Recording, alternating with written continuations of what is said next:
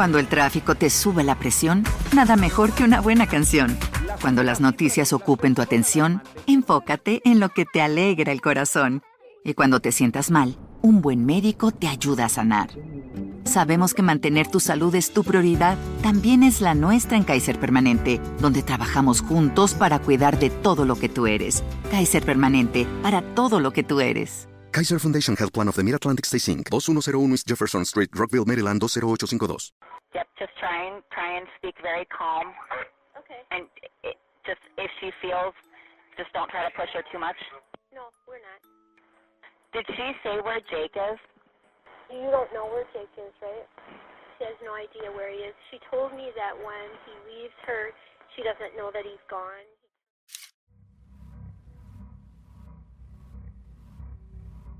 Si eres nuevo en este canal, te sugiero que te suscribas o que te suscribas al de Pepe Mystery Choice, donde hago este tipo de videos como de asesinos, de crímenes, cosas relacionadas a la religión y hasta biografías de cantantes o artistas. Corría el año del 2018, la entidad de Barron, esto en Wisconsin, siempre ha sido conocida por ser un lugar seguro, donde puedes criar a tus hijos, enviarlos a la escuela y disfrutar de una vida llena de tranquilidad, rodeada por la naturaleza y sin mayores preocupaciones. Una comunidad tan segura que podrías dejar la puerta de tu casa sin seguro, con la certeza de que nadie intentaría robar o hacerte daño a no ser que tengas 13 años y estés a punto de conocer la crueldad que habita el mundo. Hoy conocerás el caso de Jamie Kloss, una chica secuestrada solo unos segundos después de haber presenciado el homicidio de sus padres. La joven fue producto del matrimonio entre James y Dennis Kloss. James era un gran aficionado a los deportes. Solía jugar básquetbol en el instituto. Pese a no tener la capacidad para llegar a ser un profesional, logró cargar a su equipo en hombros hasta el campeonato nacional del estado durante su juventud. Asimismo, era un gran fanático de los empacadores de Green Bay, su equipo favorito de fútbol americano. Mientras tanto, por el otro lado, Denise era un miembro muy activo de la comunidad católica de la zona. Disfrutaba de formar a nuevas personas dentro de su fe los fines de semana. Quienes la conocían solían describirla como un alma generosa que daba su amor a todos, desde sus plantas, las aves que alimentaba diariamente y no menos importante su familia. Era la clase de persona que ayudaba a los demás de forma desinteresada y por ello se había ganado el cariño de su comunidad. La pareja contrajo matrimonio en el año del 2003 en Las Vegas, Nevada. Dos años después de su unión darían a luz a una pequeña de nombre Jamie, quien sería su única hija. La vida para la familia era perfecta. La pareja se amaba, amaban a su hija y el amor que ella les brindaba era recíproco.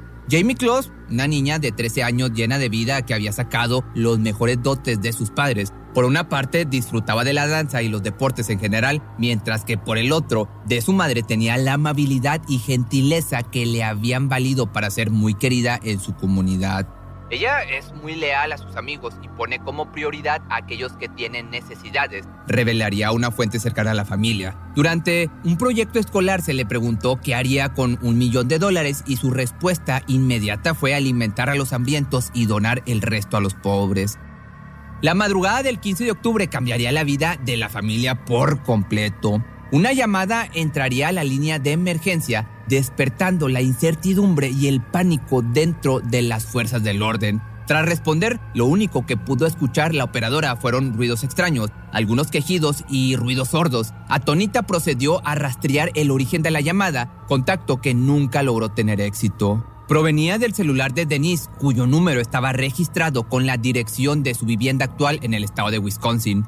Tras un par de intentos por contactar nuevamente a su celular y posteriormente a su teléfono de casa que estaba desconectado, la operadora tomaría la decisión de enviar tres unidades oficiales a investigar el caso, pues se trataba de una comunidad, nuevamente te digo, tranquila, donde los problemas no trascendían de robos ocasionales. Aproximadamente cuatro minutos después de la llamada, los oficiales se encontraban llegando al lugar de los hechos. Al arribar encontraron lo que solo podría ser descrito como una escena de película de terror. Yaciendo en la entrada del domicilio localizaron el cadáver de James Close con una herida casi a quemarropa producida por el disparo de una escopeta. Pocos metros más adelante localizaron el cuerpo de Dennis dentro de la bañera.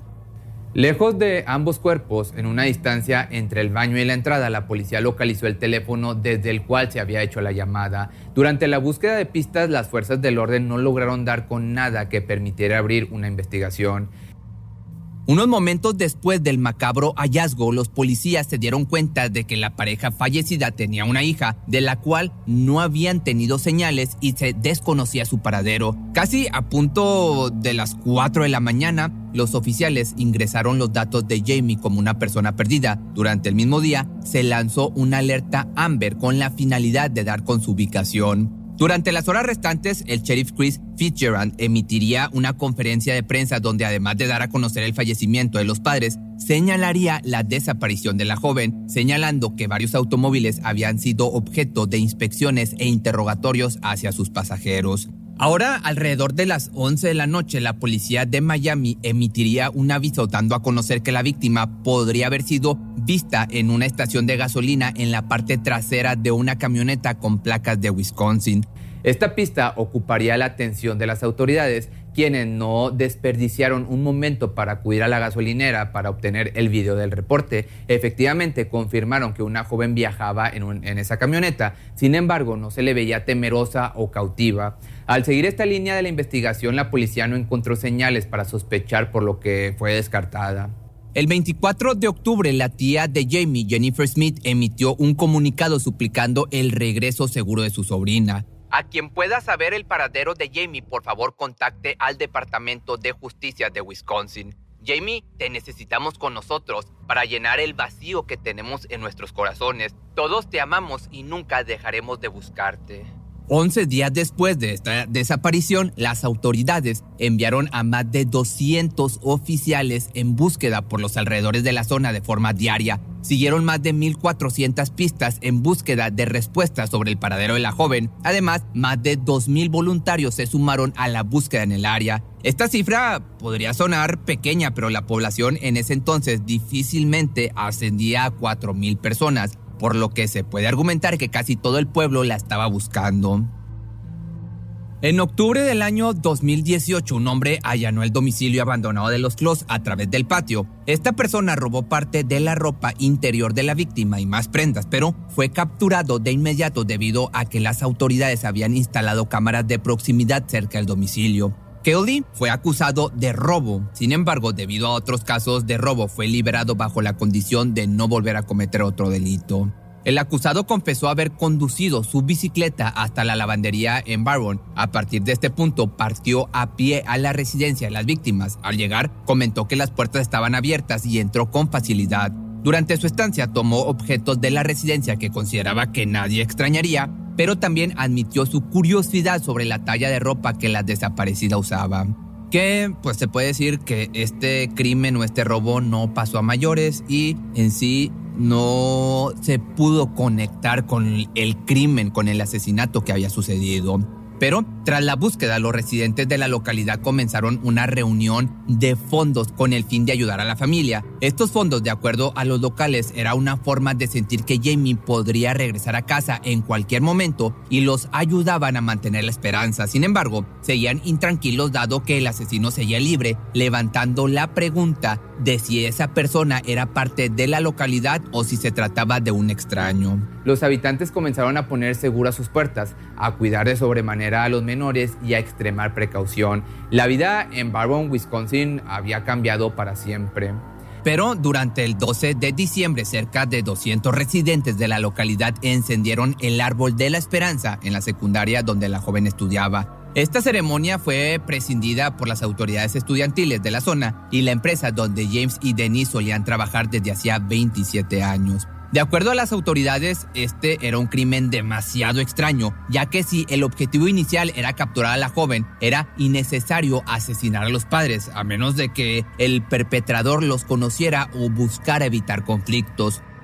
Pero mientras tanto, un hombre llamado Jake Patterson era empleado temporal en la fábrica de quesos de la zona. Una etapa que tú me vas a decir, pues esto que tiene que ver. Pero aparte, pues que pudiera haber pasado sin pena ni gloria, de no ser porque un día, tras un breve desvío, divisaba a una joven estudiante de secundaria en una parada mientras esperaba el autobús escolar, en un tramo desolado de la autopista. ¿Y quién crees tú que era esta persona? Pues sí, era la pequeña Jamie.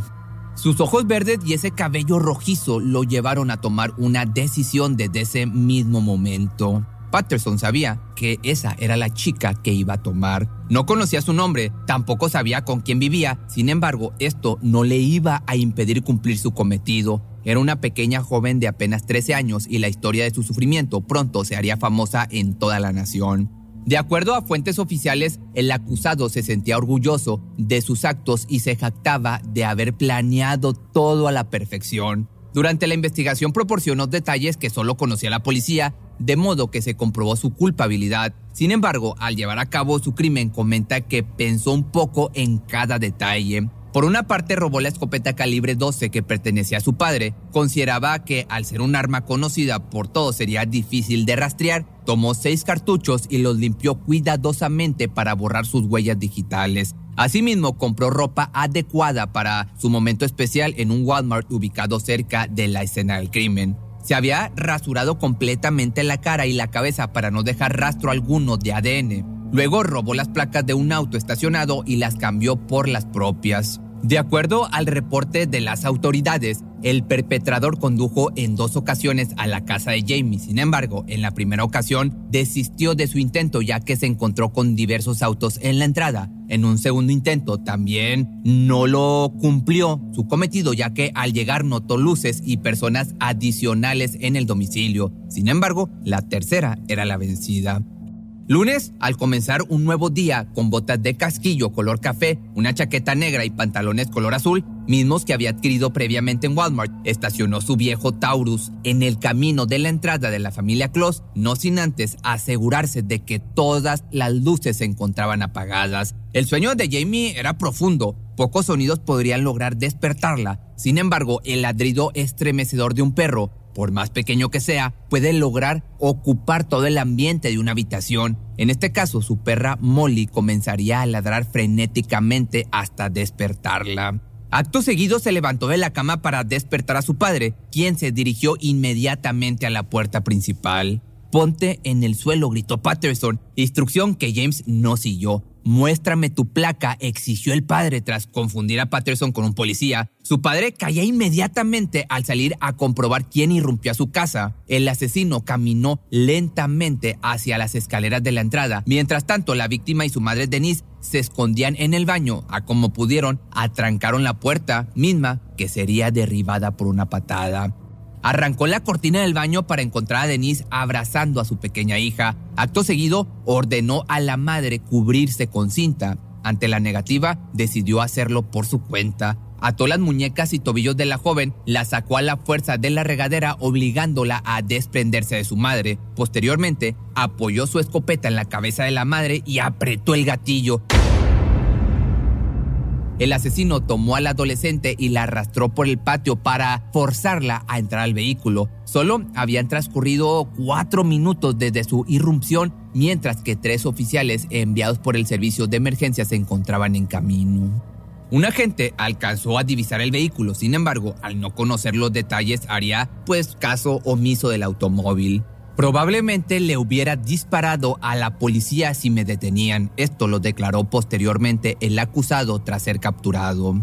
Jamie había desaparecido. En su lugar solo encontraron el celular de la madre a mitad del camino del domicilio. Así daría inicio la búsqueda por la joven. Durante su cautiverio, Patterson conservó a la joven escondida en su hogar familiar cerca de la ciudad de Gordon, a unos 112 kilómetros del lugar de los hechos. Bajo la cama, la pequeña no podía gritar o mover un solo músculo, ya que el perpetrador había preparado cuidadosamente una serie de pesas y bolsas que harían ruido al más ligero movimiento.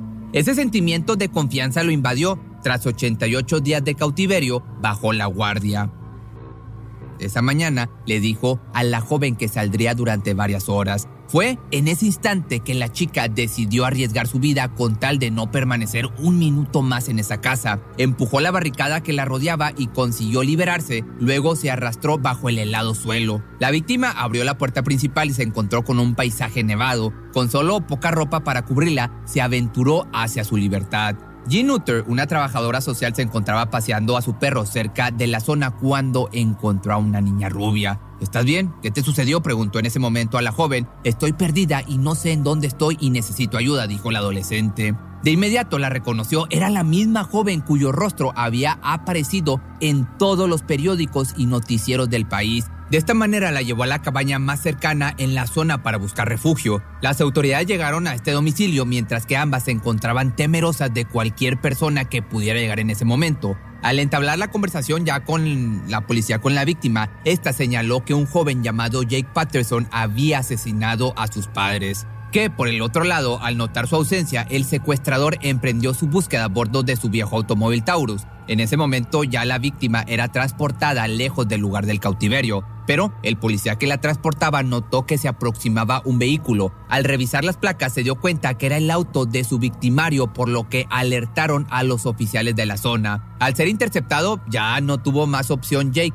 que admitir su culpabilidad sería condenado a pasar el resto de su vida en prisión. No logró obtener la pena de muerte para su suerte, dado que se encuentra prohibida en el estado donde se dieron lugar en los crímenes. Y es así como la pesadilla de una joven inocente llegaría a su fin. Su captor por fin se habría enfrentado a la justicia, mientras que la pequeña pasaría a vivir con sus tíos. Pero esos acontecimientos marcarían un hito en una sociedad hambrienta de verdad y justicia. La joven poco a poco ha podido continuar con su vida, disfruta de la danza y el teatro, mientras que su familiar le brinda consuelo por su pérdida y el trauma que ha pasado, que ha vivido.